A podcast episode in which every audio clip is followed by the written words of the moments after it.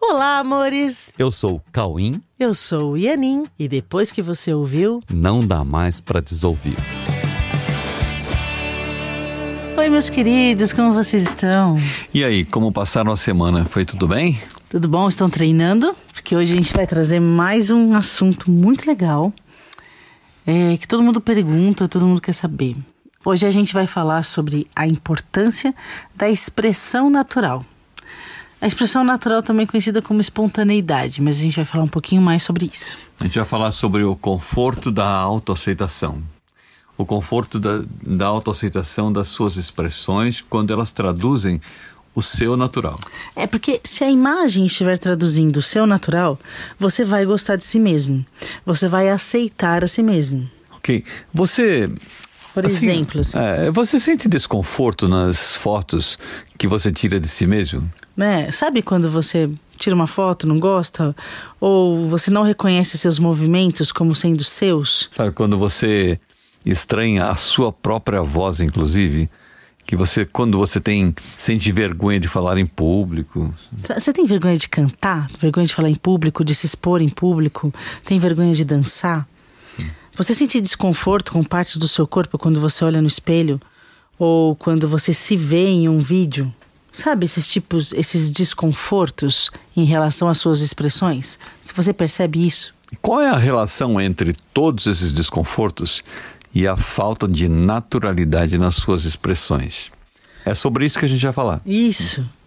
O quanto você, sabe, expressa o que você realmente é e o que você realmente pensa através dos sons, imagens e movimentos que você produz.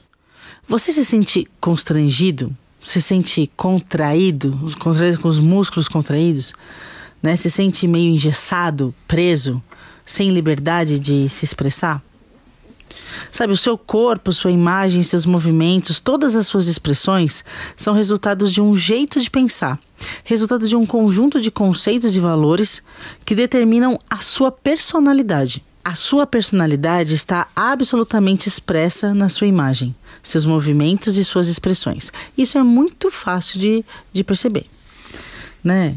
Então, assim, se você respondeu sim a qualquer pergunta que nós fizemos agora, ouve o podcast de novo para lembrar das perguntas. Significa que você não gosta da sua personalidade. Isso é muito normal, sabe por quê? Porque você nunca vai gostar do que você não é. E a personalidade é tudo o que você não é. Exatamente. Tudo que você não gosta em você é o que você não é. Tudo que você não gosta em você não é você. Hum. Então, você não gosta do que não é natural em você. Você só gosta do que você é de verdade. Você só gosta do que é natural em você. Então, assim, toda vez que as suas expressões estiverem partindo do que não é você, ou seja, estiver partindo de uma personalidade, você vai se sentir mentindo publicamente. E, e, por isso você vai sentir medo e vai sentir vergonha, vai sentir constrangimento. Mas. O, o mentir sobre você é porque quando você expressa a sua personalidade, você está falando uma mentira sobre o que você é. Né? Você não está falando. Você não, não está expressando que você é de verdade. Então você fica constrangido de estar tá mentindo para alguém. Mas se você conseguir entrar em contato com o seu natural, com quem você realmente é, você vai se sentir totalmente livre para se expressar. Não vai ter esse constrangimento. Você vai se sentir livre sem a necessidade de ser aceito ou de ser reconhecido.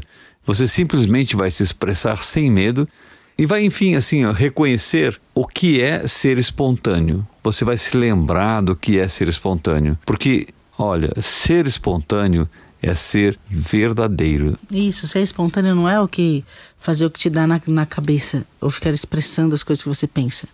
É ser verdadeiro, expressar o que você realmente é. E sabe quando o Cauê falou sobre ser reconhecido, perceba se nas suas quando você se expressa não tem uma necessidade de ser reconhecido, né? Uma necessidade de ser aceito.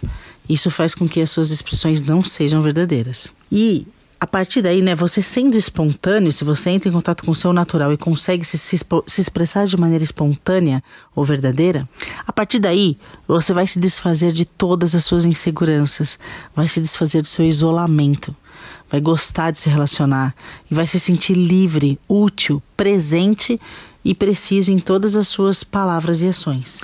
Então, você vai se sentir contextualizado, porque os seus atos espontâneos eles não são individualistas, pois os seus atos espontâneos, eles nascem no que é real em você, no que é de verdade seu, sabe? E você não é, nunca foi e nunca será um indivíduo. Por isso que os atos espontâneos não são individualistas.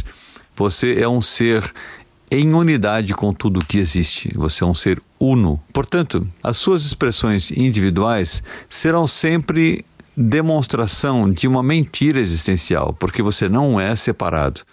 Por isso, você fica numa situação de desconforto, porque não é o seu natural. Você entra em constrangimento e fica com vergonha do que você está expressando. É, toda vez que você expressa uma mentira existencial, você sente culpa por estar mentindo. Por isso, esse constrangimento. Uma expressão espontânea nunca vai partir da personalidade. Não existe personalidade espontânea, tá, galera? Personalidade nunca é espontânea. Toda personalidade é programada. A personalidade é um programinha.